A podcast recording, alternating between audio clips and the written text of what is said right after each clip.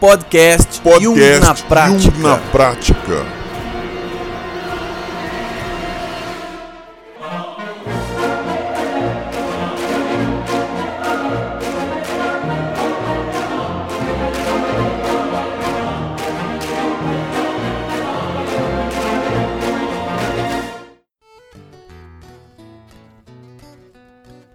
Olá pessoal, tudo bem? Eu sou Lino Bertrand e eu quero dizer para vocês que estamos pertinho do nosso evento presencial em São Paulo, Jung na Prática ao vivo e por isso a gente resolveu passar os próximos cinco episódios de podcasts falando sobre as- os entrevistados que a gente fez para o Congresso e que farão parte do nosso evento presencial, o Jung na Prática ao vivo, dia 28 e 29 de outubro, agora de 2017. Então, para isso eu vou chamar então agora a entrevista que foi feita com a professora Rosa Prista. Então, a entrevista fala sobre a psicomotricidade, o autismo e os superdotados. Fiquem então agora com essa nova série, a psicomotricidade, os superdotados e o autismo. Então, lembrando, se você não se inscreveu para o evento presencial Jung na Prática ao vivo, se inscreva, o link está aí no post. Aproveite, as vagas estão se encerrando e vai ser fenomenal com a presença de grandes profissionais, com a presença da Amana Perruti, da Silvia Mela Silva Batista, com a presença da Eleanor Luzes lá do Rio de Janeiro, trazendo a ciência do início da vida aqui pra gente, a Rosa Prista que vai falar um pouquinho agora para vocês nesta entrevista breve, a Lorena Richter, né, trazendo pra gente também a Fábula do Tigre lá no evento presencial, vai ser fantástico. A Marinês de Carvalho Hartmann, que vai estar vindo da Alemanha para falar com vocês sobre biografia sonora, Maria Helena Guerra, professor Carlos Baiton, a Ellen Reis Mourão e a Bianca Rossi falando sobre intuição e o corpo. Então, o evento presencial tá fenomenal. Se você não se inscreveu, se inscreva aí no post. E agora, então, fique com a professora Rosa Prista falando sobre psicomotricidade, autismo e os superdotados. Eu começo sempre dizendo que eu sou simplesmente rosa, né?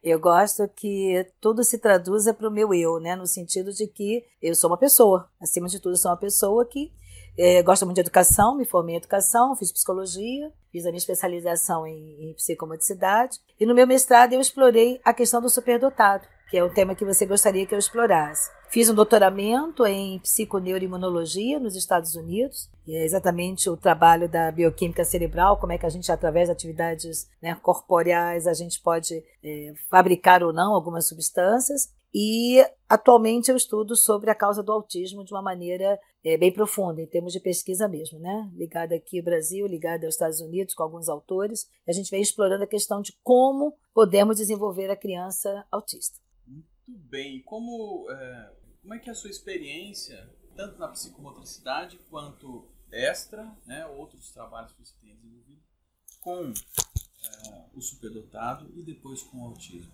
É, a psicomotricidade, é, na verdade, ela é a minha grande área de atuação. Eu sou psicomotricista de base, me formei com a, com a Françoise Desobot, que era uma psicomotricista né, francesa, ainda é, desculpem. É, fiz a formação no Brasil e hoje eu sou uma das formadoras dentro do país na área da psicomotricidade sistêmica.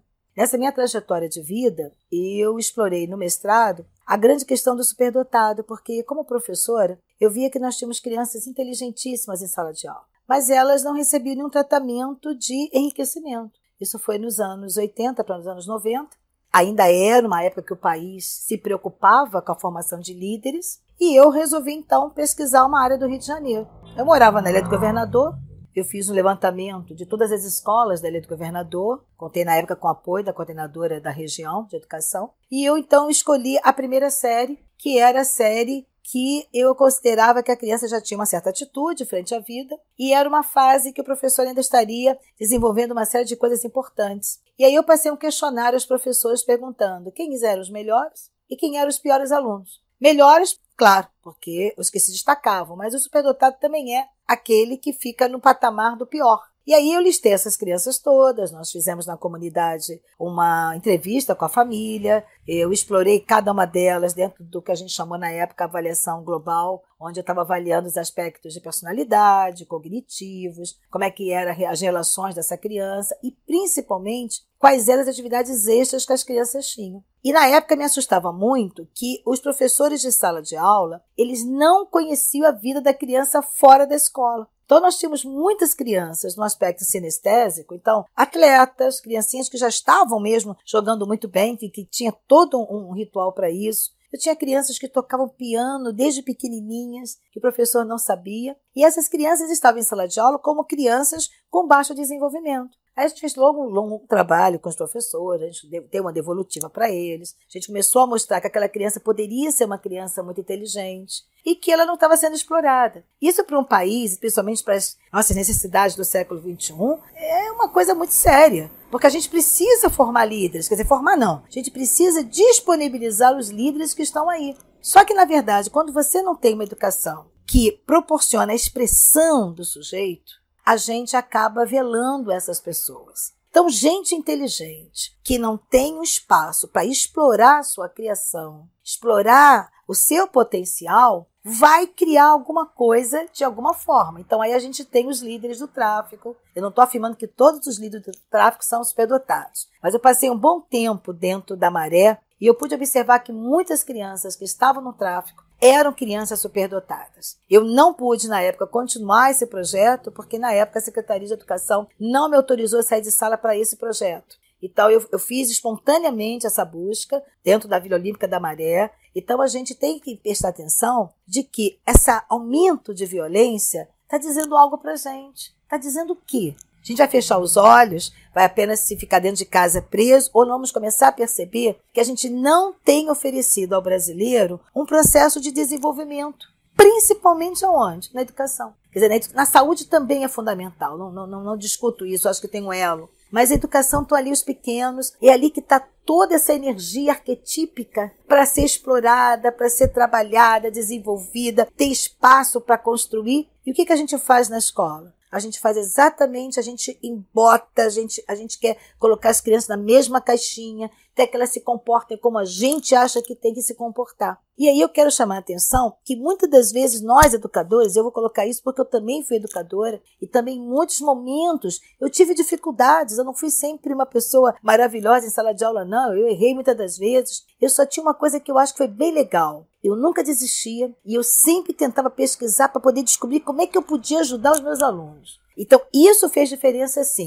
mas eu nunca me colocaria numa posição de professora perfeita, de forma nenhuma. tive muitas dificuldades, muitas dúvidas. É, é muito difícil trabalhar numa sala de aula com tantas crianças, com tantas diferenças. Agora, eu também tive uma época boa, eu tive grandes gestoras. Eu tive grandes é, é, é, diretoras de escola que entendiam o que eu queria fazer e elas iam comigo nesse processo. Por exemplo, esse trabalho do superdotado. Se não fosse a minha gestora da coordenadoria de educação, não teria feito. Na época, ela falou para o prefeito: eu, eu fico no lugar da professora, mas ela faz o projeto. Quando é que a gente vai ver isso hoje? A gente não vê. E ela ficou para que eu pudesse explorar as outras escolas, pudesse achar essas crianças. Publiquei um livro, na verdade, eu tenho dois livros sobre esse projeto. O primeiro foi só da área da Lei Governador e o segundo já explorei a questão da Vila Olímpica da Maré, quando eu pude passar esse tempo lá. E aí, nesta época, eu já chamava atenção de que os líderes estão aí. Se você não der alimento para explorar isso a nosso favor, a favor da construção, eles ficam exatamente retidos e aí a gente faz o quê? A gente fica só na sombra, né? Fica só na parte negra da história.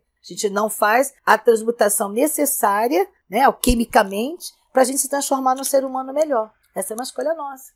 E no caso do, dos autistas, que, que a, a psicomotricidade, né, você comenta na sua palestra principal sobre isso, mas pode dar uma palhinha para o pessoal do que, claro. que, claro que, que sim. dá para se fazer com o autismo? Sim, eu queria só chamar a atenção que a questão do autismo, né, e esses primeiros estudos que a gente é, volta a explorar, os estudos da psicanálise, eles foram durante o início dos estudos do autismo, eles foram muito criticados porque diziam que a gente colocava a culpa nas famílias. Isso não existe, imagina. Não era isso que estava sendo dito. Mas é, quando eu penso autismo, eu tenho que pensar o autismo dentro de um contexto família. Eu tenho que pensar como é que é construída a maternagem, a paternagem, não para encontrar, não estou procurando causa do autismo, estou procurando formas de melhorar a aprendizagem e o desenvolvimento do autista enquanto outros pesquisadores estão procurando a origem do autismo. Por enquanto, nós sabemos que eles são iguaizinhos a gente, o nosso cérebro deles é igual ao nosso, não existe essa diferença. Pode haver, são alterações bioquímicas, que são até estudos que a gente vem explorando, que são bem interessantes, né? mas nada conclusivo. Então, o que, que nos resta?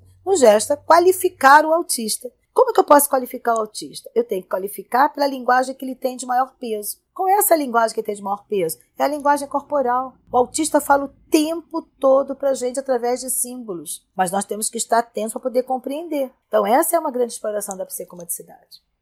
Não, ficou muito bom. Tá. muito bom.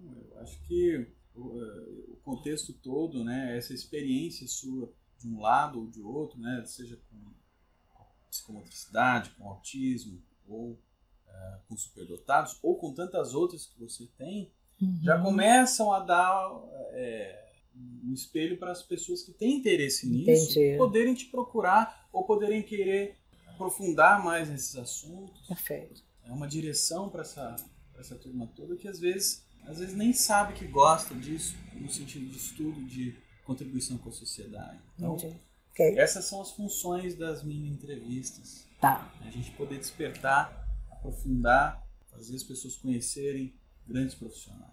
Se alguém quiser entrar em contato com você, como é que faz?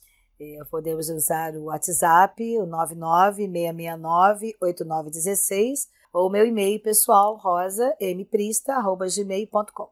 Bom. Agradeço sua disponibilidade, seu tempo, sua, toda a sua formação aqui pra gente. Agenda, eu que agradeço. Obrigada. muito bom, Rosa. Muito bom.